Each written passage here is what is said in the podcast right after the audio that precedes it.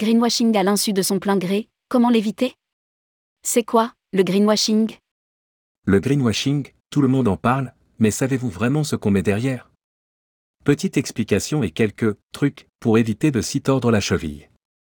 Rédigé par Juliette Spic le jeudi 16 février 2023.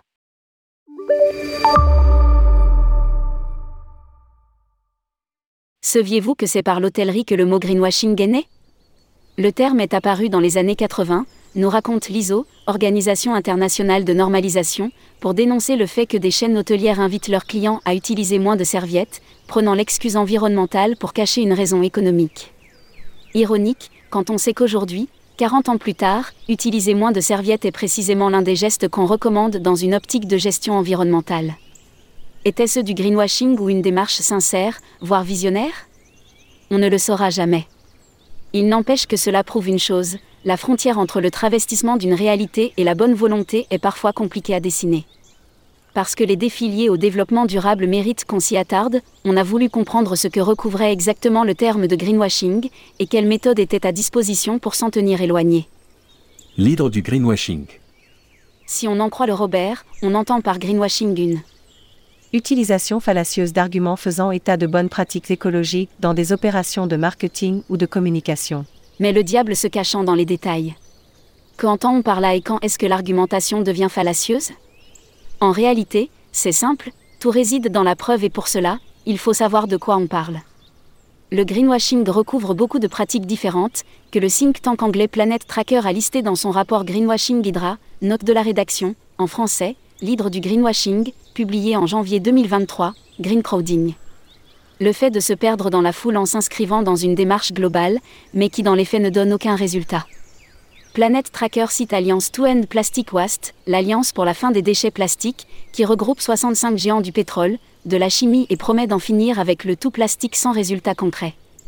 Greenlighting, un classique du genre, c'est l'arbre qui cache la forêt, le fait de mettre l'accent sur une action minime tout en évitant de parler de l'impact principal.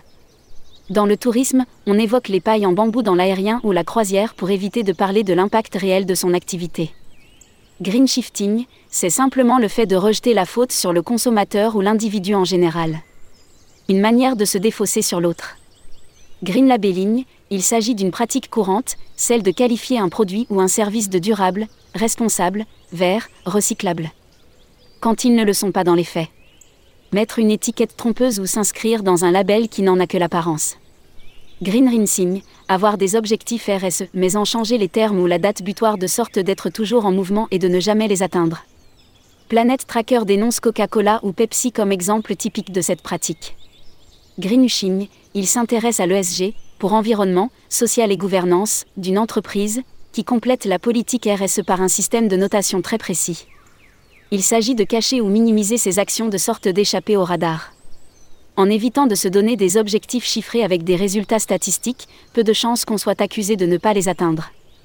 Quel est le vrai visage du greenwashing?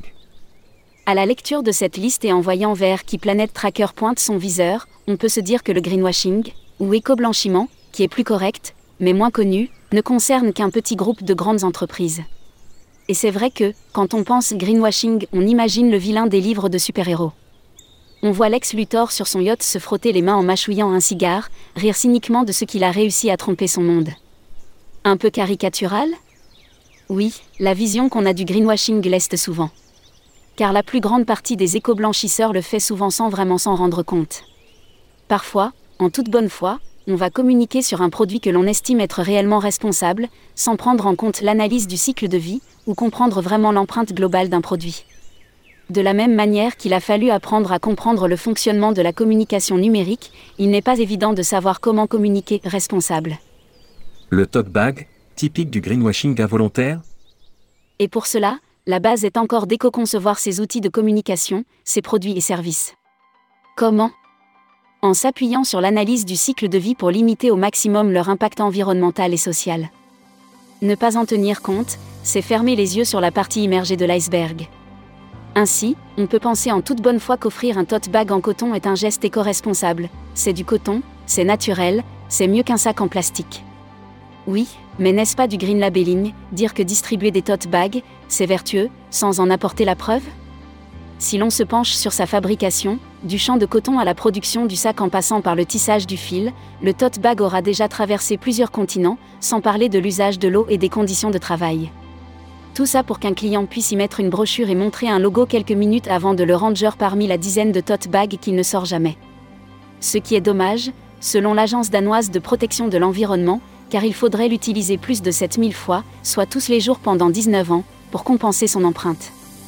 Vous avez tout de même fait faire des tote bags et vos clients vous sont tombés dessus sur les réseaux sociaux L'ADEME édicte quelques principes clés écouter avant d'agir, agir avant de communiquer, communiquer sur des actes significatifs, ne pas transiger sur la véracité, faire preuve de pédagogie et d'humilité.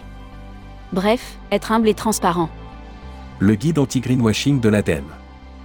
Mais l'ADEME publie aussi et surtout un outil pour aider les entreprises à y voir plus clair dans leurs actions, le guide anti-greenwashing est disponible gratuitement en ligne et permet de s'auto-évaluer. En 6 chapitres et 30 pages didactiques, le guide propose d'analyser si vous faites ou non du greenwashing, quelles bonnes pratiques adopter, quels arguments éviter, et enfin des ressources en matière de réglementation.